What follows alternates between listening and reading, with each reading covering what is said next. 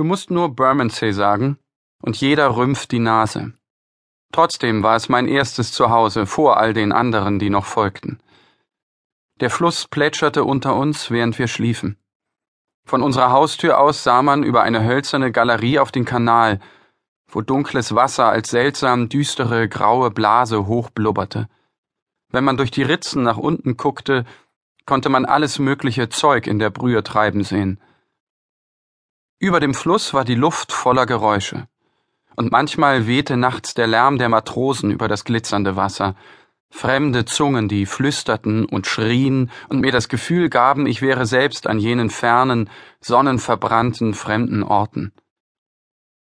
Vom Ufer aus gesehen war der Fluss großartig, Widerlich war er jedoch, wenn man mit nackten Füßen die dünnen roten Würmer berührte, die in seinem klebrigen Schlamm hausten. Ich erinnere mich, wie sie sich zwischen den Zehen hindurchschlängelten. Aber sehen Sie sich erst uns an. Auch wir krochen wie die Maden in den neuen Abwasserkanälen herum. Dünne graue Jungs und dünne graue Mädchen, grau wie der Schlick, durch den wir warteten platschten durch die dunklen Tunnel mit ihren runden Öffnungen, wo es bestialisch stank. Wenn wir im Modder nach Münzen fischten, in der Hoffnung, uns die Taschen zu füllen, banden wir uns Taschentücher über Mund und Nase, und unsere Augen brannten und tränten. Manchmal übergaben wir uns. Das war so normal wie Niesen oder Rülpsen. Und wenn wir dann blinzelnd das Flussufer erreichten, offenbarte sich uns vollendete Schönheit. Ein wahres Wunder, ein hoher, edler Dreimaster, der Tee aus Indien brachte und sich schnell dem Pool of London näherte, dem Hafenbecken, wo hundert Schiffe vor Anker lagen und auf die nächste große Bezwingung der Meere warteten. All das liegt sehr lange zurück. Damals hätte man meine Mutter noch leicht für ein Kind halten können. Sie war ein kleines, zähes Ding mit muskulösen Schultern und Armen, ging mit weit ausholenden Schritten und schwang die Arme aus den Schultern heraus. Sie war schon komisch, meine Mama. Wir schliefen gemeinsam in einem Ausziehbett. Oft sangen wir uns zusammen in den Schlaf in jenem Zimmer über dem Fluss, aber manchmal kam ein Mann und dann musste ich zu den Nachbarn und auf einem Zipfel des großen, klumpigen alten Federbetts schlafen, während die nackten Füßchen sehr kleiner Kinder die Zudecken rechts und links neben meinem Kopf wegschoben.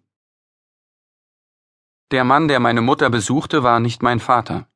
Mein Vater war Seemann und starb vor meiner Geburt, erzählte Mutter. Aber sie erzählte wenig. Dieser Mann war ein dünner, langer Lulatsch mit wilden Augen und schiefen Zähnen in einem schlaffen, weichen Mund. Er wird wohl einen Namen gehabt haben, aber den wusste ich nicht, oder falls doch, dann habe ich ihn vergessen. Egal. Ich hatte nie etwas mit ihm zu tun und er auch nicht mit mir.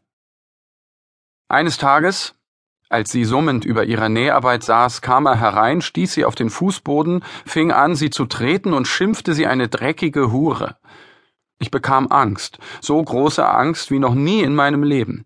Sie rollte sich weg, knallte mit dem Kopf gegen das Tischbein, kam wieder auf die Beine und brüllte wie am Spieß, er sei ein Scheißkerl und sie sei fertig mit ihm, und dabei wedelte sie mit ihren kurzen, kräftigen Armen und ballte beide Fäuste bereit zu schlagen.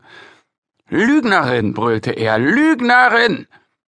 Du nennst mich eine Lügnerin? kreischte sie und packte ihn an beiden Ohren und riss seinen Kopf hin und her, als würde sie ein altes Kissen aufschütteln. Als sie ihn losließ, schwankte er.